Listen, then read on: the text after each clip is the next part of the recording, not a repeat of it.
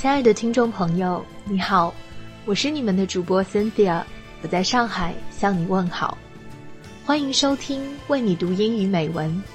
你可以在微信订阅号搜索“为你读英语美文”，收听节目，查看原文。My brother is a murderer. No chance for you to be a hero this time, Mr. Holmes. I'll do your research. I'm not a hero. I'm a high-functioning sociopath. Merry Christmas! I'm not given to outbursts of brotherly compassion. You know what happened to the other one.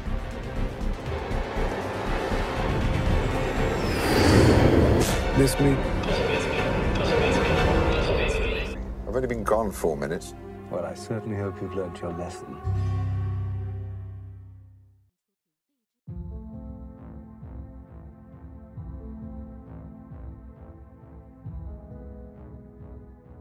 二零一七年一月一日，在等待了三年之久后，我们终于迎来了《神探夏洛克》的第四季。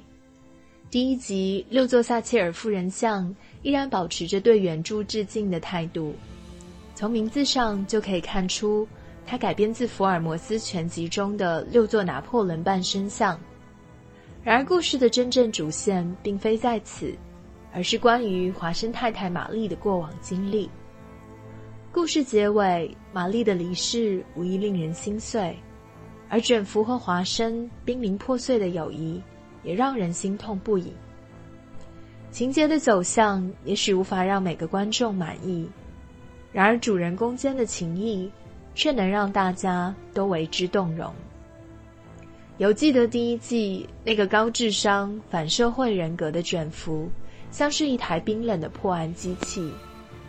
而当故事走到第四季，我们开始看到一个有血有肉、有感情的卷福。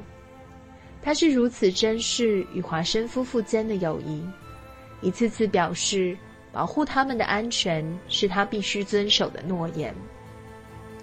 麦哥调侃卷福的一段对话特别令人印象深刻。麦哥对急于保护玛丽的卷福说：“Is that sentiment talking？” 卷福傲娇地说：“No, it's me。”哥哥则精辟地反击道：“Difficult to tell the difference these days。”多么一针见血的评价！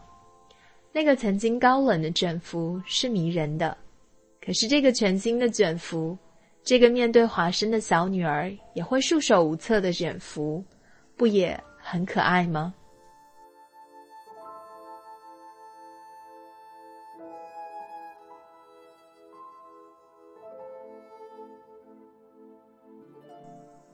其实，在追剧之余，大家也可以试着读读柯南道尔的原著，领略一下十九世纪的福尔摩斯先生的风采。而今天，我想与大家分享的，就是《福尔摩斯探案全集》中《The Final Problem》最后一案的开头，这也是《神探夏洛克》第四季第三集的故事原型。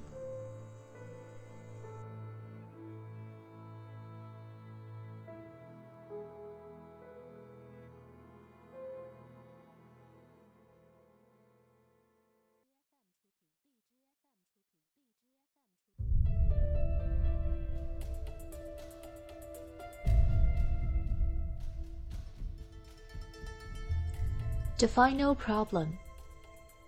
It is with a heavy heart that I take up my pen to write these, the last words in which I shall ever record the singular gifts by which my friend Mr. Sherlock Holmes was distinguished. In an incoherent and, as I deeply feel, an entirely inadequate fashion, I have endeavored to give some account of my strange experiences in his company, from the chance which first brought us together at the period of the study in scarlet, up to the time of his interference in the matter of the naval treaty, an interference which had the unquestionable effect of preventing a serious international complication. It was my intention to have stopped there, and to have said nothing of that event, which has created a void in my life, which the lapse of two years has done little to fill. My hand has been forced. However, by the recent letters in which Colonel James Moriarty defends the memory of his brother, and I have no choice but to lay the facts before the public exactly as they occurred.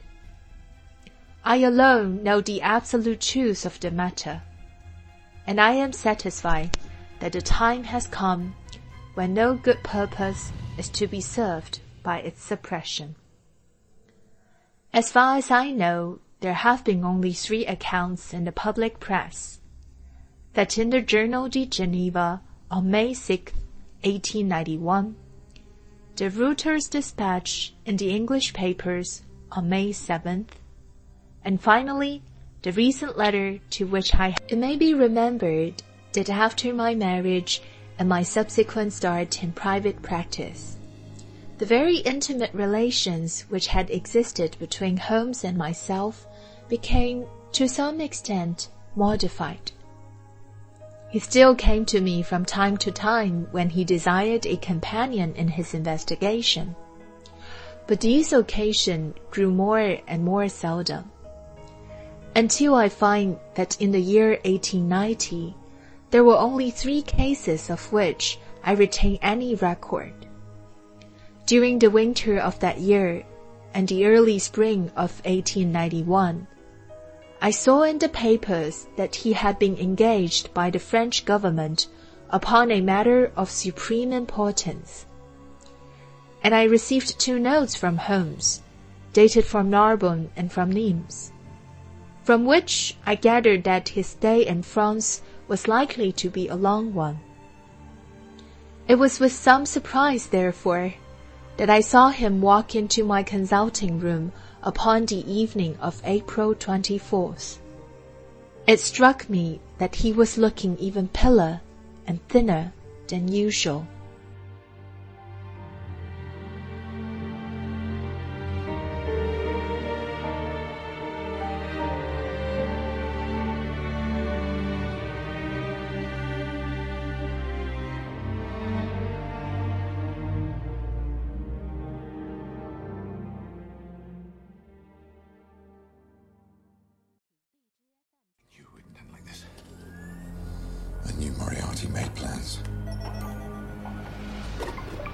Thought that would get your attention. So, this is in case... In case the day comes. If you're watching this, I'm... probably dead. I hope I can have an ordinary life, but who knows? Nothing's certain, nothing's written. My old life. It was full of consequences. The danger was the fun part, but you can't outrun that forever. You need to remember that. So. I'm giving you a case, Sherlock. Might be the hardest case of your career. When I'm gone, if I'm gone, I need you to do something for me. 能让 Sherlock 如此心力交瘁的罪犯只有一个，那就是大家熟悉的默娘 Moriarty。在最后一案中，Sherlock 这样评价他的宿敌：“He is the Napoleon of crime。”同样拥有着超高智商，Moriarty 将自己的聪明才智用于犯罪。He is the organizer of half that is evil。and of nearly all that is undetected in this great city. 而 Sherlock 则尽力去维护伦敦的秩序与安全。正如 Watson 所说，Sherlock is the foremost champion of the law of their generation。这两个天才之间的斗争究竟如何收场？最后一案的真相又是什么？ 感兴趣的听众不妨去读一读《The Final Problem》，体验一场十九世纪的冒险之旅。I'm giving you a case, Sherlock. when I'm gone, if I'm gone, I need you to do something for me. Save John Watson. Save him, Sherlock. Save him.